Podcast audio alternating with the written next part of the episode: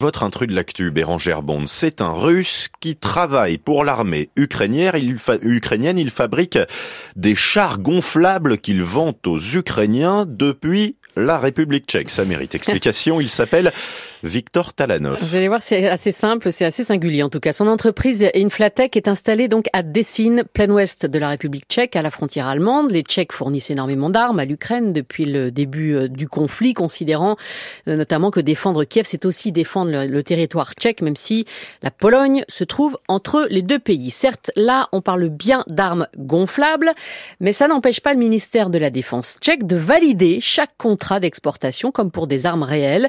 Il faut dire que étant russe, Viktor Talanov est quand même euh, surveillé d'assez près là-bas. On imagine les armes gonflables.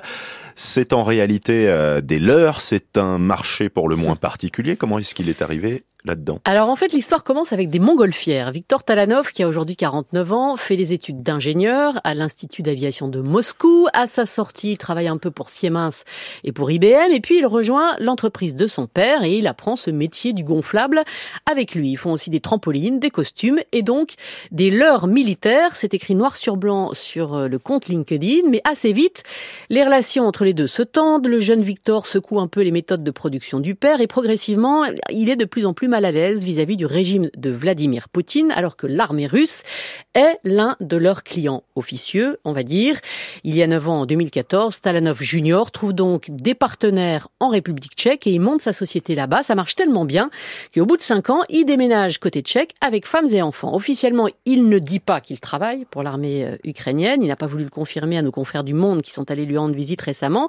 Mais il a quand même admis avec une pointe d'ironie que Poutine avait fait du bon marketing pour eux et qu'ils avaient doublé leur chiffre d'affaires en 2022. L'usine aujourd'hui emploie 25 couturières. parce qu'ils sont en tissu, ces chars. Racontez-nous à, quoi ils ressemblent. Alors visuellement, c'est honnêtement, c'est assez bluffant. Il y a au moins 30 modèles gonflables, des SA-8 qui sont les systèmes anti-aériens très mobiles, censés intercepter les avions et les, les hélicoptères de combat. Il y a des lance-roquettes, il y a des chars T-72 ou Abrams.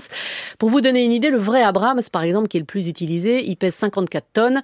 Là, c'est 80 kilos. Et encore, en comptant le gonfleur, qui peut être euh, à moteur électrique ou à moteur thermique. Le patron, pour reprendre un terme de couture, est conçu par ordinateur, imprimé donc sur du tissu, et les différents morceaux sont cousus par ces couturières hautement qualifiées, parce que quand même c'est un tout petit peu plus complexe euh, qu'une jupe ou un pantalon. Et alors ça trompe vraiment les Russes, c'est l'heure parce que ça semble un peu d'un autre âge. Alors j'imagine que vous pensez effectivement aux Alliés pendant la Seconde Guerre qui avaient semé le doute chez les nazis avec cette opération Fortitude qui visait à les tromper sur le lieu du débarquement en Ukraine, euh, des témoins rapportent qu'ils ont bel et bien vu des leurs, mais en bois, qui sont d'ailleurs difficilement déplaçables. Pas encore les gonflables. Le scénario, tel que le raconte Victor Talanov, c'est que lorsque les Ukrainiens reçoivent une alerte sur la présence d'un système d'artillerie ennemi, en cinq minutes, ils cachent les vrais tanks et ils les remplacent par les gonflables.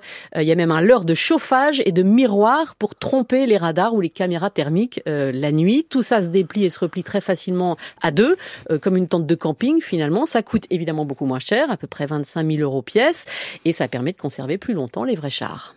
Alors ça, c'est pour euh, Victor Talanov, et pendant ce temps-là, son père en Russie vend toujours des chars à l'armée russe Absolument, pour tromper l'armée ukrainienne. Le site d'investigation russe euh, The Insider l'a révélé euh, officiellement au début du mois d'avril.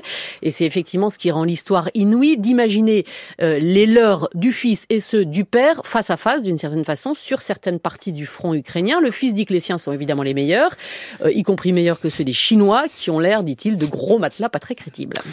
Bon, on imagine qu'il n'est plus le bienvenu en Russie, Victor Talanov. Ah, c'est clair que, et d'ailleurs il le sait, s'il remet un pied là-bas, il risque 20 ans de prison. Et c'était un drôle d'intrus de l'actu ce soir avec vous, Bérangère Bonte.